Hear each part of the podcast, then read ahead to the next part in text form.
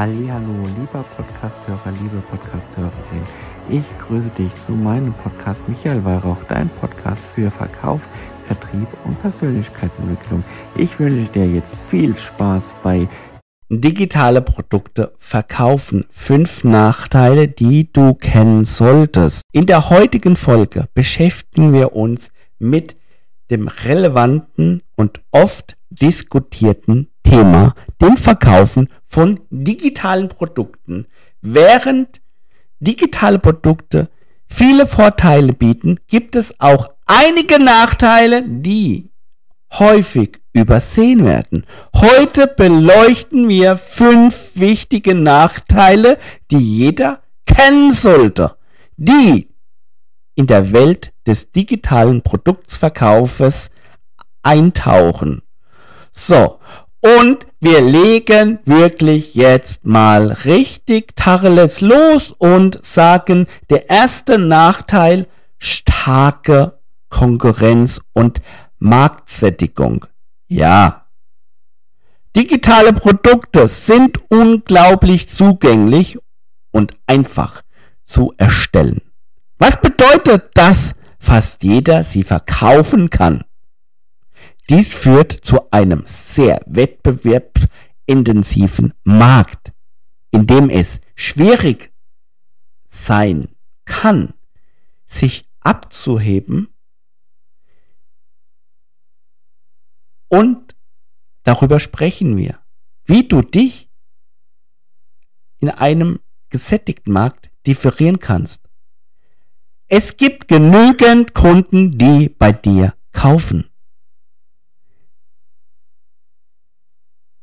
Konkurrenz belebt das Geschäft. Wenn Konkurrent A mit deinem Produkt, mit demselben Produkt teurer ist, aber du günstiger bist und der Kunde sagt, dein Wettbewerber bietet denselben Produkt an und wie du, er ist aber teurer und du bist günstiger. Wo kauft er? Beim teuren oder bei dir? Natürlich bei dir. Ganz klar. Der zweite Nachteil ist die technische Herausforderung.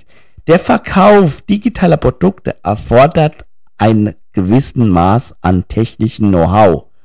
Von der Einrichtung eines Online-Shops bis hin zur Sicherstellung, dass dein Produkt sicher und leicht zugänglich ist, gibt es viele technische Aspekte, die du berücksichtigen musst.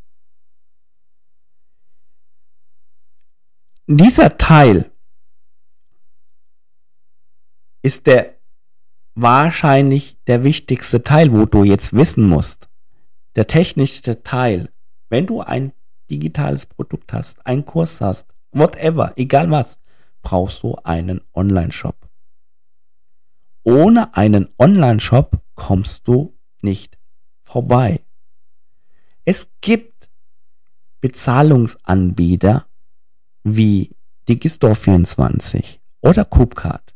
Coopcard möchte ich nicht in meinen Geschäftsgebaren haben.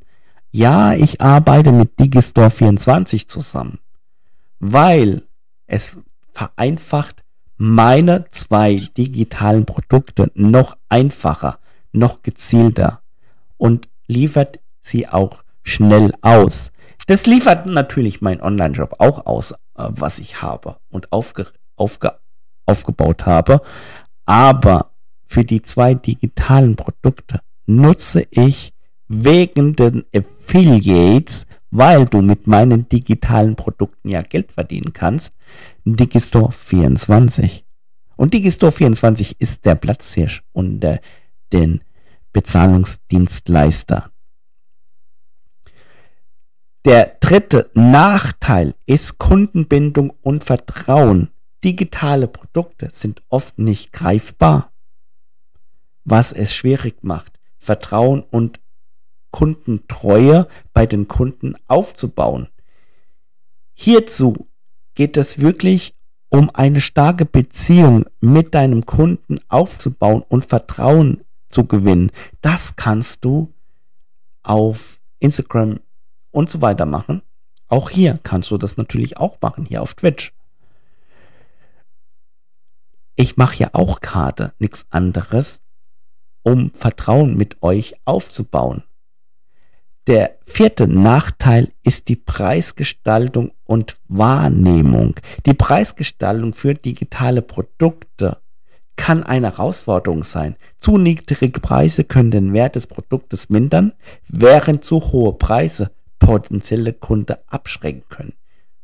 Hierzu kannst du eine Produkttreppe gestalten, so dass du siehst S, M, L, XL und so kannst du deine Preise gestalten. Dazu habe ich ja schon ein Video gemacht, wie du die Produkttreppe äh, gestaltest. Schau gerne mal da rein.